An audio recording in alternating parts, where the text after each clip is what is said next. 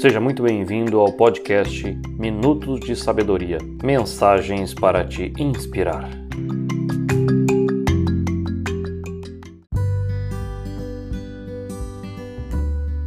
Hoje eu vou contar a história A Doença do Professor. Era uma pequena escola do interior. Os alunos teriam um teste, uma prova naquele dia de matemática. E muitos não tinham estudado bastante e estavam todos assustados com a prova. Então os alunos se reuniram antes do professor chegar na sala. Pedro era o aluno mais velho da sala e o mais esperto, e disse: Eu sei como podemos nos livrar da prova e do professor de matemática. Todos ficaram ouvindo e ele continuou: Quando o professor de matemática chegar na sala, temos que combinar que todos da sala, sem exceção, teremos que falar ao professor que ele está com cara de doente. Aí os outros falaram: Ah, esse é o seu plano infalível? Todos vamos nos ferrar na prova e ainda vamos fazer papel de idiotas. Pedro então disse: Confie em mim, vai dar certo. Então todos se prepararam para a chegada do professor na sala. Passaram alguns minutos, o professor de matemática chegou e entrou na sala de aula. Ele usava óculos, era magro e alto.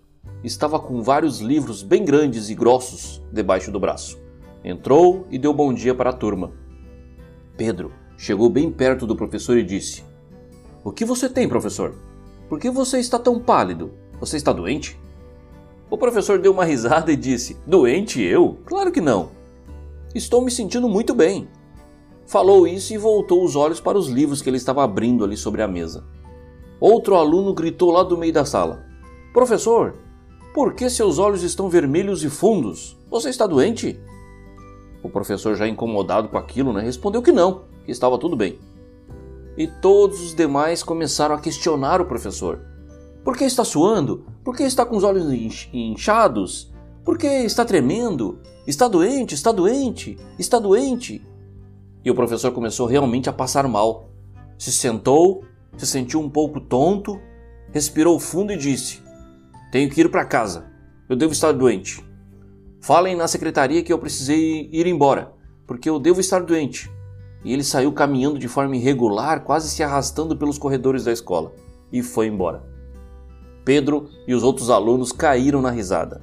Riam e faziam piada que tinham feito o professor de bobo e que tinham se livrado da prova naquele dia.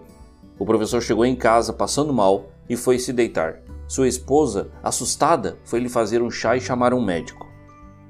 Veja o poder da influência, da palavra repetida várias vezes, por uma ou por diversas pessoas. O poder de fazer você acreditar em algo que realmente não está acontecendo.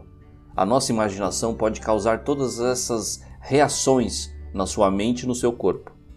Agora imagina quando pais e adultos falam repetidas vezes para uma criança: Você é burro, você nunca vai aprender nada, você é gordo e sempre será gordo, você nunca vai ser nada na vida, você é um desastre, você é feia e gorda.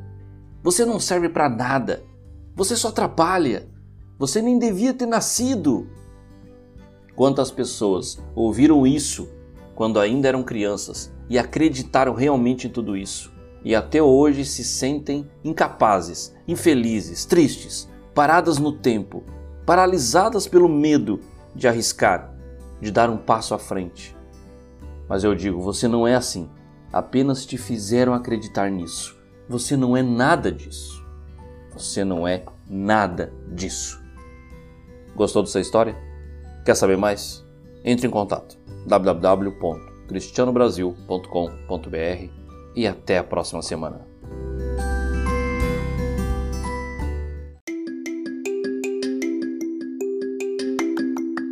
Você acabou de ouvir o podcast Minutos de Sabedoria com o terapeuta Cristiano Brasil.